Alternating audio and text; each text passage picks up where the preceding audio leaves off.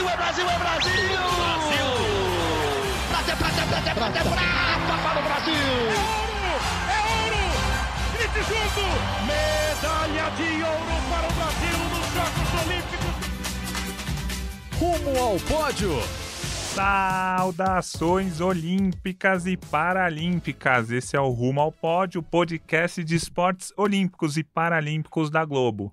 Eu sou Guilherme Costa, estou aqui no estúdio da Globo em São Paulo para mais uma edição do nosso Rumo ao Pódio. Geralmente ao meu lado está o Marcel Merguizo, mas ele segue fazendo produções que vocês vão ver aí no futuro nos telejornais da Globo. Não está aqui em São Paulo, mas ao meu lado estão duas pessoas muito importantes, porque no fim de semana a gente teve no Esporte Espetacular denúncias de que três atletas da seleção brasileira de atletismo paralímpico foram classificados de forma errada e, consequentemente, teriam tido vantagem esportiva em competições nacionais e internacionais. Os atletas em questão, que a matéria mostrou, uma matéria longa de quase 30 minutos, acho que vale a pena vocês é, que estão ouvindo aqui o Rumo ao Pódio entrarem lá depois, ge.globo barra Paralimpíadas, clica lá que vocês vão poder ver todo toda a matéria. É, os atletas em questão são Lucas Prado, dono de três medalhas de ouro paralímpicas em Pequim 2008, tem outras duas medalhas de prata também. A Silvânia Costa, atual bicampeã paralímpica do salto em distância, e o Ricardo Costa, que foi campeão paralímpico em 2016 do salto em distância também. Esses três nomes estiveram na, nos Jogos Paralímpicos de Tóquio, ou seja, seguem ali na seleção brasileira, sendo convocados para as principais competições. Os denunciantes afirmaram afirmaram que o comportamento suspeito dos atletas citados é amplamente conhecido por pessoas do meio, inclusive pelo Comitê Paralímpico Brasileiro.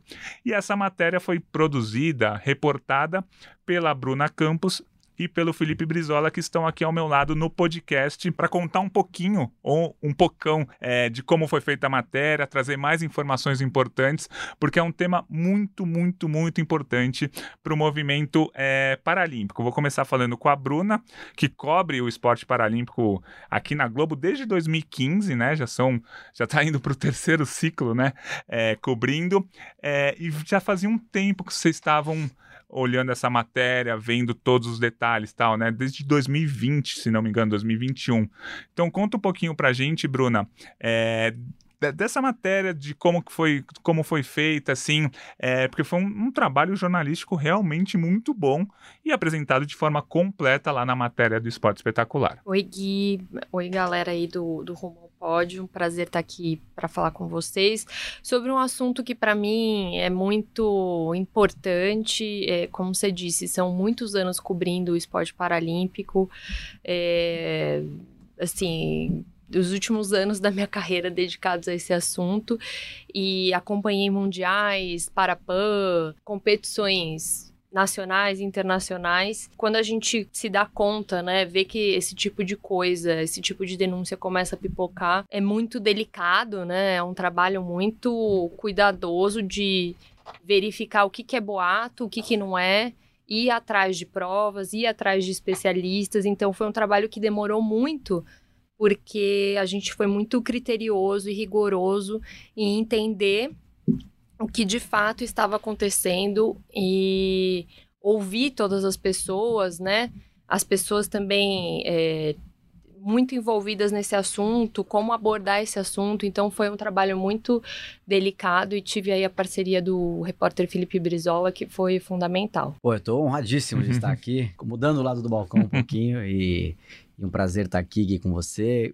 Bruna, minha parceira, e, e para falar desse tema que é muito relevante, né? Acho que a, quando a gente abriu a reportagem falando que existe um tema delicado no meio paralímpico e algumas pessoas não aguentam mais ficar em silêncio, ela ali foi uma coisa é, muito do sentimento ali, foi um, um texto que veio da nossa percepção, porque esse a gente a gente acabou é, detectando muita revolta, né? Muita dor, muita sensação de injustiça e independentemente de. E a gente não está aqui para fazer qualquer tipo de julgamento, mas apenas para apresentar um problema que existe. E que ele não necessariamente tem um ou outro culpado, né? Não é uma questão de você encontrar culpado, mas de trabalhar e debater um, uma temática que é polêmica, mas que sempre vai ganhando mais contornos dependendo da, da, da, do, do, que você apura, do que você vê. E, e, eu acho que essa foi a mensagem mais importante. A reportagem ela, que, ela quer sempre é, muitas vezes ap ap apontar uma solução, mas isso nem sempre é possível, mas ela quer promover um debate e dar voz às, às, pessoas que se sentem injustiçadas. E nesse caso, a gente tem um número robusto de pessoas que estão desanimadas, que estão revoltadas, que se sentem desprestigiadas, que acreditam que foram prejudicadas, que perderam uma parte da carreira por causa disso, porque a gente sabe o peso que tem um resultado, né? Tipo, um degrau do pódio, ele é, de fato, ele muda a vida das pessoas. Então a gente acho que isso moveu muito das denúncias que a gente foi coletando. E aí, como a Bruna falou, foi um trabalho de formiguinha para tentar organizar e checar e apurar, porque também não é toda denúncia que, né, que você coloca no uhum. ar. A gente tem muito mais material do que foi ao ar. 30 minutos foram insuficientes por tanto de coisa que a gente coletou.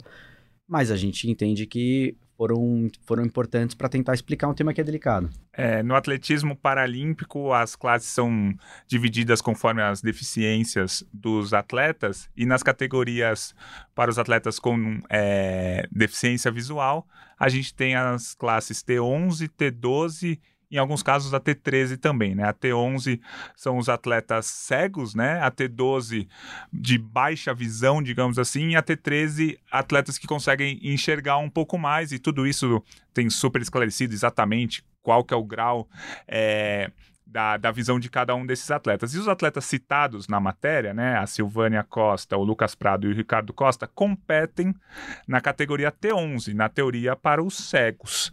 E a matéria mostra é, muitas denúncias falando que esses três nomes não seriam aptos para a categoria de cegos, poderiam ser da categoria T12, que são atletas que enxergam um pouco melhor, né? É, e aí eu, queria saber isso, né? Esses três atletas, Bruna, eles competem e conquistaram todas as medalhas da carreira dele, deles numa categoria que o que os denunciantes falam é que eles não poderiam participar, mas eles não estariam fora do mundo paralímpico, né? Eles são, eles é, têm uma deficiência que não, não tirariam eles, é só uma questão das classes, né? É, Gui, acho muito importante isso que você está falando, porque assim, em nenhum momento os denunciantes relatam que essas pessoas não têm uma deficiência ou que elas estão fora do movimento, são inelegíveis. Ele, o que é questionado é a categoria na qual elas foram colocadas, né? Essas pessoas foram alocadas.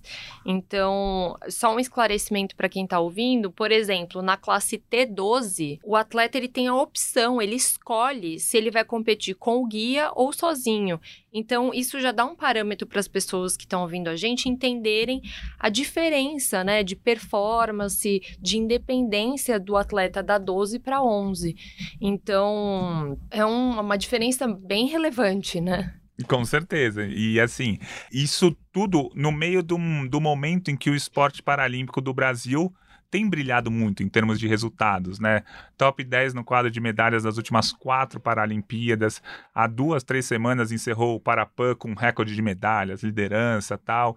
É, se o Brasil ainda não é uma potência olímpica, e a gente sempre fala aqui bastante que a gente está crescendo tal, mas que a gente não é uma potência olímpica, quando o assunto é paralímpico, o Brasil é uma potência, sim. O Brasil é top 10 do quadro de medalhas super consolidado, pode brigar para ser top 5, 6, 7 no quadro de medalhas. É, é, é, do ano que vem, mas é, é uma, é uma questão que a gente começa a pensar, ó, aqui no Brasil a gente tem esses problemas, mas a gente sabe que os problemas é, dessas denúncias não são só aqui no Brasil, né? A gente já teve é, na Austrália recentemente uma, uma denúncia forte também lá, acho que esses casos de denúncia pipocam no, no mundo inteiro, né, Brizola? Pipocam, e é por isso que é importante a gente pontuar que o problema não é, ele pode não estar apenas numa conduta individual de um atleta que de repente num determinado exame de caráter subjetivo ele pode se instruído é, manipular alguma resposta, mas isso é um problema sistêmico do sistema de classificação, que tem, invariavelmente, alguma brecha. A gente sabe que é, a gente não tem a pretensão aqui de ser juiz do mundo e uhum. achar que é uhum. tudo fácil de resolver. Esse tipo de classificação sempre foi polêmica e é, é, muito difícil você determinar casinhas. Isso não, mesmo que amanhã eles decidam que só cegos totais vão competir na T11 e nenhuma pessoa que tem algum resquício de visibilidade já vai direto para T12, até isso vai ser difícil. Porque vai ter gente que mesmo bem instruída vai conseguir compro comprovar que é um cego total, tendo alguma visibilidade. Então, é, é muito polêmico, é, não é fácil a situação do, do Comitê Paralímpico Internacional de determinar parâmetros para coisas que muitas vezes vão ser medidas por critérios subjetivos. Mas sim, é um problema que eles sabem que existe, que eles tentam corrigir, eu acredito sempre que há uma boa vontade nas, nas instâncias mais altas, mas infelizmente você sempre vai ter possibilidade de, é, onde há brecha, pessoas que se aproveitam dessa situação.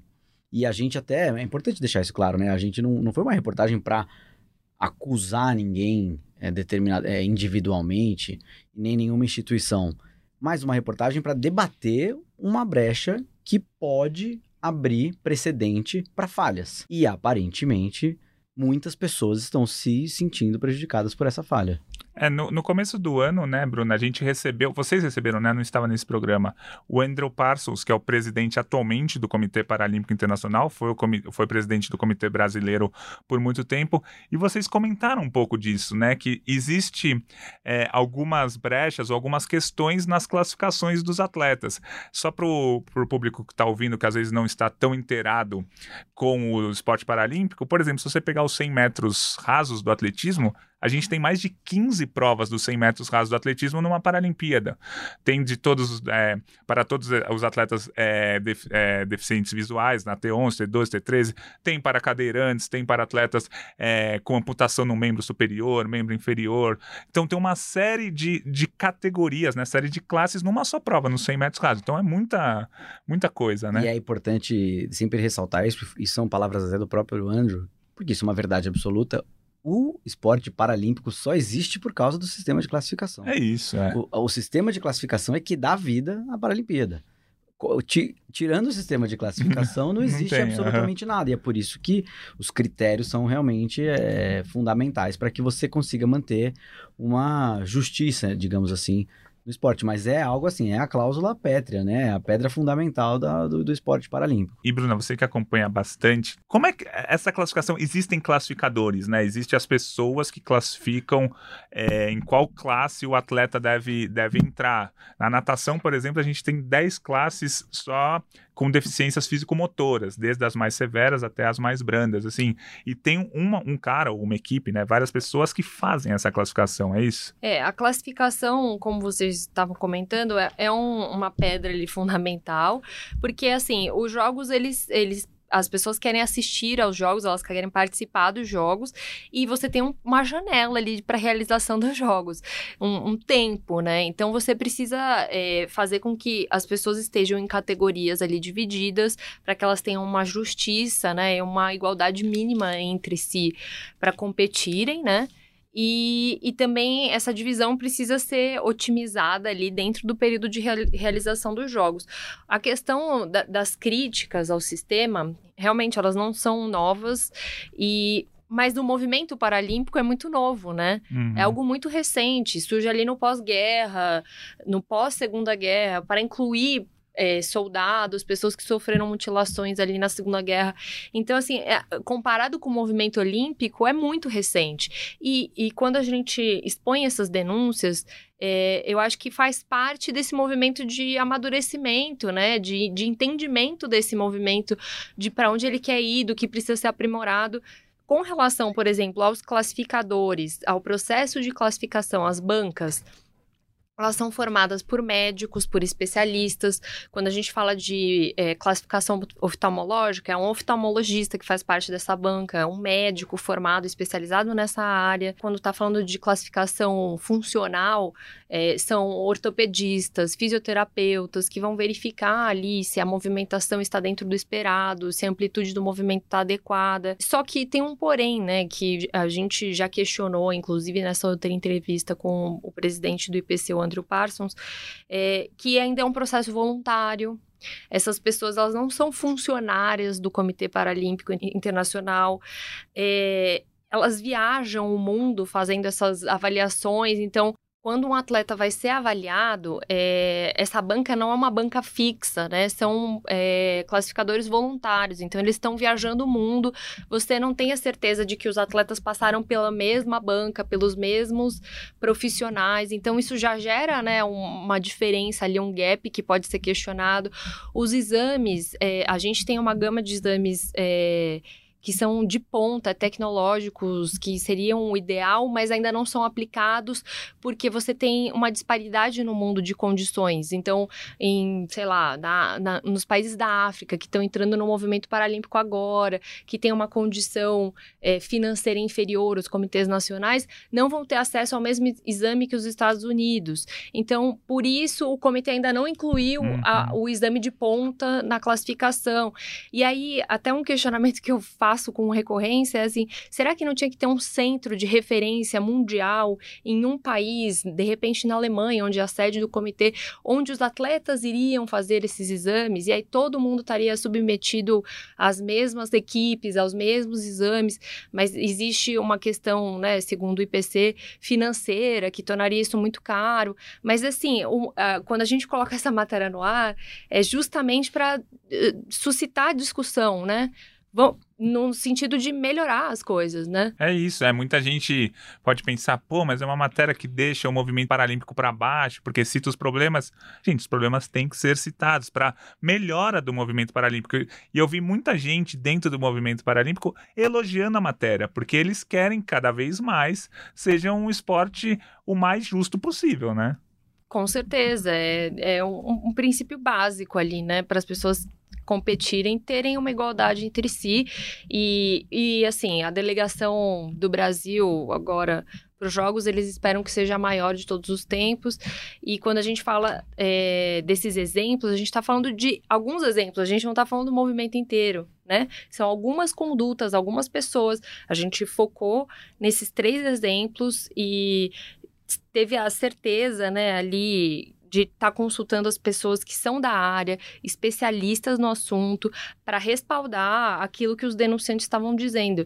Em nenhum momento é, a gente tá, como o Brizola falou, a gente está julgando essa situação, a gente está como mensageiro expondo essa situação, essa fotografia desse momento, né? É, é perfeito. Isso é importante deixar sempre isso claro. A gente acredita que dentro dessa, dessa parte de amadurecimento, é meio que uma busca que nem a gente tem na tecnologia, por exemplo. Quando um hacker invade um sistema, é, o sistema ele, ele é adaptado para fechar aquela porta para o hacker ou quando o, a luta antidoping, que, que, né, que uhum. vocês falam com uma frequência e a gente fala com uma sequência absurda, é, principalmente no, no, mundo olímpico, ela também evoluiu a partir das brechas, né? Uhum. E, e, então isso também está relacionado.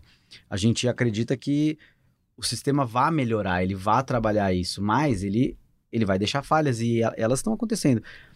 Depois que a matéria foi veiculada, eu recebi várias mensagens é, de pessoas que se sentem prejudicadas. O termo que eu mais ouvi é ponta do iceberg. Essa é a ponta do iceberg. Uhum. Muitas coisas estão acontecendo, muitos outros atletas que não têm tanto nome e que não são medalhistas é, também passam por classificações duvidosas. Então, isso, isso nos leva a crer que ao promover o debate, a gente talvez consiga avançar nessa história, para que as pessoas falem mais, a gente tenha mais acesso a documentos, a vídeos, a, a coisas que possam é, ajudar o movimento a se regenerar e a fechar essas arestas. É, é, é esse, o, o, olhar tem que ser sempre é, progressista no sentido de você evoluir e aprender, né? Acho que não é uma... O embate, quando a gente entra numa loucura de polarização das coisas, uhum. ele não é contra... Ele não é, é, não é uma coisa muito produtiva. A gente tem que pensar de uma outra forma. E se existem muitas, se tem muita gente que está insatisfeita e disposta a falar de outras questões é, é legal que a gente consiga ter uma transparência em relação a esses problemas.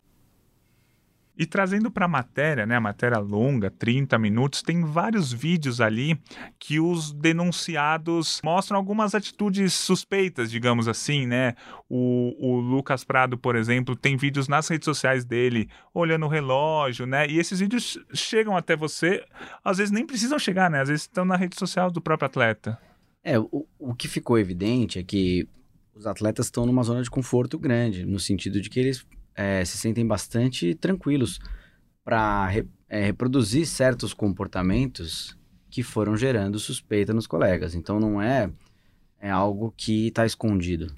Por isso que foi teoricamente, teoricamente não, em termos práticos foi fácil de compilar é, alguns desses materiais, porque como você falou, é, muitos deles foram postados pelos próprios atletas. gerando, obviamente, suspeita em quem está de fora e assiste e acredita que aquilo não é um, um comportamento consistente com quem está classificado numa classe para cegos totais até 11. E, e então isso foi um, um, ponto. Há no mínimo aí, a gente pode dizer, uma contradição. Porque, no caso do Lucas Prado, por exemplo, ele participa de um programa no Jô Soares em 2013. Ele é perguntado pelo Jô que tem a curiosidade de saber se ele vê tudo branco ou tudo preto. E ele explica no jogo que, no caso dele, é tudo preto. Ele não tem nenhuma percepção. Ele fala, é uma, é uma frase do Lucas Prado. Ninguém tá colocando nada na boca dele. Eu não tenho nenhuma percepção. Vejo tudo preto.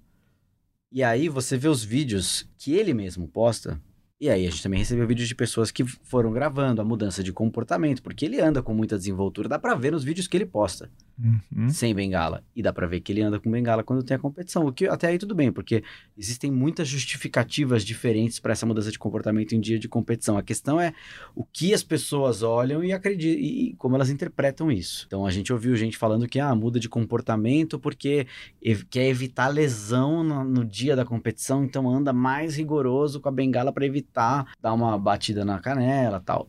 Assim como a gente também ouviu gente falando que isso é balela, que a pessoa se locomove com muita tranquilidade e não precisa usar bengala nesses dias, mas usa por uma questão de aparência. Então, é importante a gente pontuar que há muita incoerência nesse comportamento. A mesma coisa do Ricardo, que foi a gente teve um, um, denuncia, né, um denunciante falando que era fácil visualizar ele andando na rua com muita desenvoltura e a gente fez, é, foi um trabalho de tocaia, digamos assim, né? A gente ficou a, a, acompanhando para ver o que era possível ver e dá para acompanhar ele caminhando com extrema desenvoltura por obstáculos que às vezes são sazonais. Porque também tem essa, a gente teve muito cuidado de não colocar nada, qualquer coisa, qualquer vírgula, qualquer é, asterisco que um especialista dos que nós dos que a gente escutou qualquer um que, qualquer coisa que ele falasse ah mas isso aí talvez em algum remoto contexto a pessoa consiga fazer a gente tirou. A gente só colocou no ar coisas que os, esses especialistas olharam e falaram isso é realmente é, difícil é intrigante isso Suspeito. não pode acontecer é suspeito. E a gente não tá falando assim de qualquer especialista, a gente não ligou no convênio. Uhum. Pô, tem um oftalmologista aqui na região. Gente, foi muito. Isso é uma das coisas mais difíceis, a Bruna sabe disso, ela que é, fez muitos desses contatos. A gente.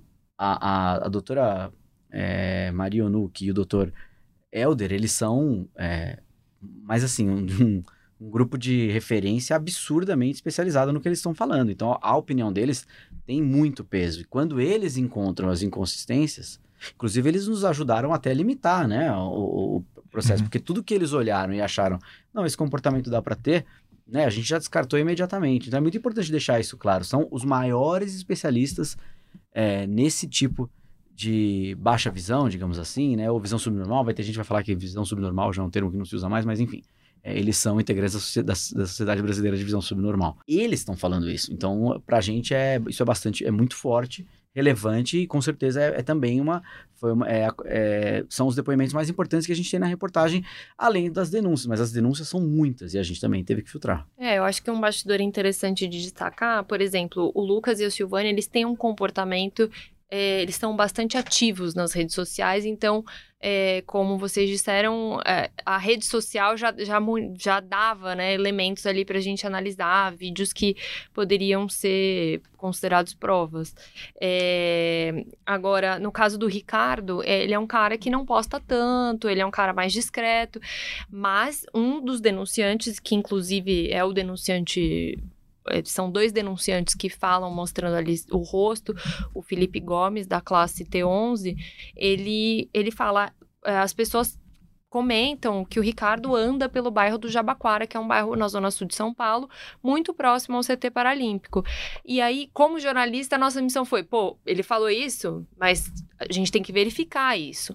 Vamos até os locais onde foi dito que ele frequenta, verificar. E o que a gente verificou foi apresentado para os especialistas e os especialistas julgaram realmente suspeito, é, uma movimentação e uma mobilidade é, incompatível com essa categoria T11. Então, assim, a gente se cercou ali de qualquer tipo de apontamento dos denunciantes de ter realmente uma prova e, e é, é aquilo, né, que todo mundo diz, uma imagem fala mais mais do que mil palavras, não sei quantas palavras.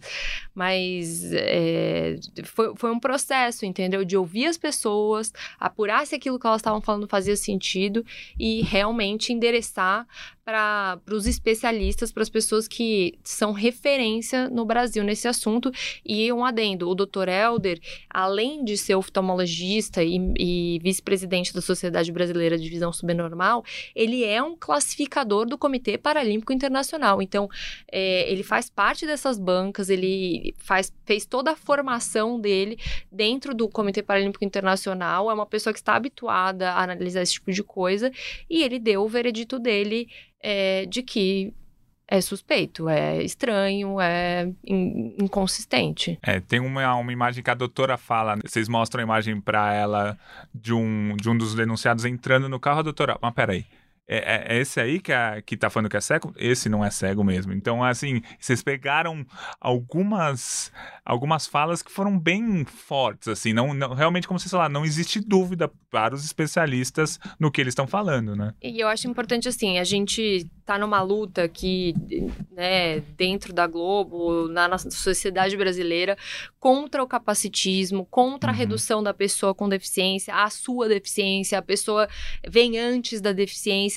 Então, quando a gente está falando do comportamento dessas pessoas e a gente diz que elas são cegas, a gente está baseado no logmar menor do que 2.6, que é o que caracteriza a classe T11. A gente não está dizendo que essas pessoas têm um padrão de visão que todo mundo tá igual, que todo mundo vê preto, todo mundo vê branco, que todo mundo tem o mesmo tipo de olho, não é isso. A gente está baseado num documento emitido pelo World Parathletics que diz que o logmar deve ser menor do que 2.6. Então, assim, não é algo, não é um entendimento da cegueira é, baseado num preconceito tem uma regra ali estabelecida clara que foi a que a gente seguiu, né? Que é a mesma da Organização Mundial da Saúde. A OMS considera cego qualquer pessoa que tem menos que 2.6 logmar nessa tabela, né? Logmar é aquela tabelinha de letrinhas que todo mundo já fez um teste divisão, né? Você tem ali umas letrinhas que vão diminuindo de tamanho, dependendo do que a pessoa consegue enxergar ali, ela vai ter, ela vai ser classificada nessa tabela, mas é apenas uma tabela de referência. Existem outras aqui o Comitê Paralímpico Internacional utiliza é a tabela e a WPA é a, a, tabela Logmar, mas enfim, é também a mesma da OMS, que de certa forma, a Silvânia, ela no depoimento dela, ela fala isso, né? Eu não sou cega, eu só estou classificada dentro de uma classificação como cega, mas ela não se sente cega. Que eu, que eu, eu tenho certeza que foi um depoimento é, real dela, né? Até no sentido da. É, é uma motivação para a Silvânia. Ela, ela falou de forma muito franca, a Silvânia foi muito é, aberta, ela nos atendeu, ela, ela quis conversar, ela fez entrevista no tempo que tivesse que fazer e ela deu as justificativas dela, que para ela ela nunca aceitou, ela nunca quis estar naquela classe, ela busca fazer coisas que pare... é uma questão até de superação, ela tá sempre ali tentando fazer coisas para mostrar que ela não tem essa limitação que de repente a, um, uma tabela e, e uma definição uhum. internacional da Organização Mundial de Saúde impôs, né, na deficiência dela. Então é, é, é interessante a gente ter isso em mente também, né? As, sempre vai ter, em qualquer. Quando você define um parâmetro, sempre vai ter uhum. uma brecha. Um pouquinho para mais, um pouquinho para menos. E essas pessoas podem estar classificadas, talvez, num limite ali. A questão é. Existe, e não, a gente não vai, não tem como passar pano para isso, não é só a partir das denúncias, mas também do material que a gente coletou. Existe uma mudança de comportamento e existe uma incongruência do que essas pessoas aparentam ser e do que elas são de verdade. E é algo que está tão aberto que está gerando revolta e está tão descuidado que as pessoas estão postando nas redes sociais vídeos que geram é, suspeitas sobre elas mesmas. E isso mostra que tem uma questão a ser resolvida ali pelo CPB. O CPB tem que lidar com esse problema. E a matéria também mostra uma competição em Bragança, que a Silvânia competiu os 100 metros rasos com atletas convencionais, correu ali sem guia, né? E ela diz que ela conseguiu correr em linha reta porque ela estava ouvindo chamadas da, de pessoas na arquibancada que fizeram com que ela conseguisse correr em, em linha reta. Então é mais um caso que você falou. A própria a atleta fez algo que trouxe uma suspeita maior, né? Sim, e esse é um tema que é bastante delicado para a Silvânia. Ela mesma explicou na, na entrevista que ela teve problemas por causa disso, ela é, pessoas pediram a reclassificação dela. É, ela disse que esse vídeo fez com que ela perdesse, por exemplo, muitos seguidores, ela pontuou Uhum. isso muitas vezes. Mas o que pega ali, e a gente até tomou cuidado de não ficar também nesse é, diz que me diz que, porque a, a gente mostrou o caso, mostrou Uhum. porque gerou a revolta. Os analistas olharam, realmente ficaram, é, acharam que aquele comportamento é intrigante, mas a gente ouviu, Ouviu. o outro lado. Uhum. E a Silvânia deu a declaração dela, disse que tinham ali alguns árbitros que estavam passando para elas orientações, também na arquibancada. A gente não questionou isso, é, a gente pode analisar o vídeo e ter uma interpretação, mas a gente é, respeitou a opinião dela, foi ao ar na íntegra essa parte é, que ela explicou. E aí fica para cada um de- determinar se, né, se acha que a resposta convém ou não convém. Mas o fato é que a Silvânia teve uma postura muito. Ela me pareceu muito bem resolvida com a situação dela. Uhum. E ela teve é, essa atitude de conversar e debater livremente. E aí cada um que forme a sua opinião. É, eu acho que não é nosso papel, né, de ser juiz dessa situação, mas a gente tá re- a gente reuniu um material, a gente reuniu depoimentos e aí eu acho que o, o movimento tem que de alguma forma abraçar isso e verificar o que, que vai fazer com essas informações, né? Trabalhar isso, se vai ser aberta uma sindicância, se vai ser feito um pedido de revisão, o, qua- quais são os encaminhamentos. Isso acho que é muito parte de, um debate interno do movimento, né, dos atletas, dos dirigentes, dos treinadores, de, de verificar e, e aparar ali, alinhar as pontas soltas, né? E, e agora falando um pouquinho mais de vocês na matéria, do papel de vocês. A gente viu no ar 30 minutos de matéria, mas vocês tinham material, entre denúncias, mas entre imagens, tudo muito maior do que isso, né? Quantos dias ou meses vocês ficaram já com todo o material em mão, cortando aqui, tendo que trocar ali, ah, muda uma imagem aqui, tipo, porque esse material vai e volta porque é uma matéria de um assunto muito delicado, muito importante e uma matéria de 30 minutos que foi exatamente no ar no programa de comemoração dos 50 anos do esporte espetacular, para ver o tamanho da importância. É muito vai e volta, né? É, foi um, um processo que, co- como a gente conversou, começou há três anos, no sentido, assim, de receber as primeiras denúncias, apurar isso, é, entender qual, qual era a movimentação de alguma dessas pessoas, saber os lugares que elas frequentam, entender é, como que a gente poderia... é, coletar provas, né, é, verificar os especialistas que de fato teriam o gabarito ali, né, teriam a formação adequada para fazer essa avaliação. E foi um processo que teve todo o respaldo do, de uma questão jurídica, né? A gente sabe que é um assunto muito delicado, então sempre amparados pelo departamento jurídico da TV Globo, tendo o cuidado ali de preservar as pessoas que realmente não quiseram revelar a sua identidade. E assim, além das pessoas que aparecem no VT, mesmo com o rosto coberto, a gente tem pessoas que mandaram material e não quiseram mais se envolver além disso. Então, quando a gente fala de denunciantes, são mais pessoas além daquelas que as pessoas estão vendo ali no vídeo, entendeu? São e, e acho que é importante reforçar, não, né? São pessoas que não são diretamente interessadas ou vão ser beneficiadas com esse resultado. São funcionários, ex-funcionários, colaboradores, é, pessoas que frequentam aquele espaço e que estavam ali de alguma forma se sentindo coniventes com aquela situação e queriam romper com esse ciclo, né?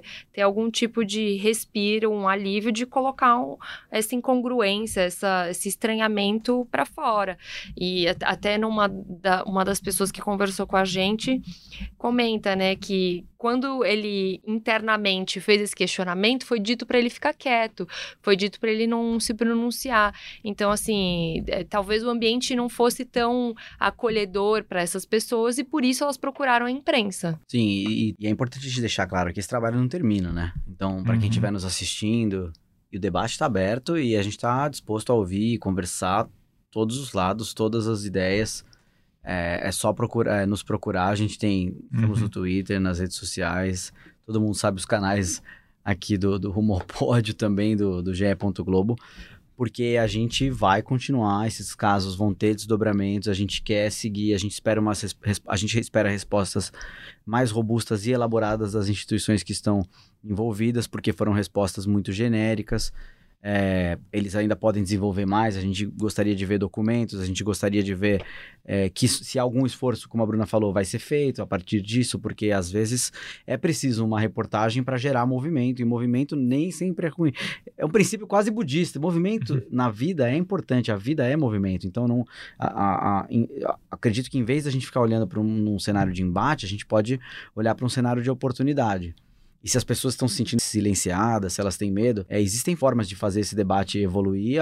Às vezes, algumas pessoas preferem é, fazer isso de forma anônima, mas a gente está sempre à disposição para ouvir todos os lados e continuar é, coletando. Eu deixo avisado: esse, essas, esse trabalho vai avançar, vai avançar para outras categorias e a gente vai seguir ouvindo as pessoas que tiverem interesse em, em, em conversar, em trazer possíveis incongruências, porque a gente tem bastante convicção de que esse é um trabalho muito importante e até de respeito à coisa mais importante do esporte, que é a igualdade, que é a possibilidade de que todos tenham a mesma oportunidade. Porque se qualquer movimento está ferindo, né, se qualquer força antagônica está ferindo esse princípio, aí já na, nada do que a gente faz aqui diariamente tem sentido, né? É isso, Brizola. Acho que você conseguiu arredondar bem, finalizar bem o nosso podcast, a gente passar a mensagem que a gente queria depois dessa matéria jornalística muito boa que você, Brizola, e você, Bruna, trouxeram pra gente no Esporte Espetacular é, do último domingo. Queria agradecer a presença de vocês aqui e falar que quem quiser assistir a matéria completa tá lá no ge.globo barra Paralimpíadas. Se for lá, você vai clicar, você vai ver a matéria inteira de 30 minutos e assistam porque é muito importante, muito interessante acompanhar o, esse tema tão importante, né? Obrigado, te agradeço o convite, obrigado mais uma vez pelo espaço e a gente está sempre à disposição de vocês. Obrigada, viu, gente? E é isso, a gente está à disposição de vocês e dos ouvintes aí que quiserem nos procurar, estamos aqui. É isso, esse foi o Rumo ao Pódio, o podcast de esportes olímpicos e paralímpicos aqui da Globo. A edição de hoje foi do nosso JP, que está sempre com a gente toda semana aqui. E claro, terça-feira que vem estaremos de volta trazendo mais informações, mais novidades, tudo o que está acontecendo no mundo olímpico e mundo paralímpico. Um abraço para todo mundo e até semana que vem.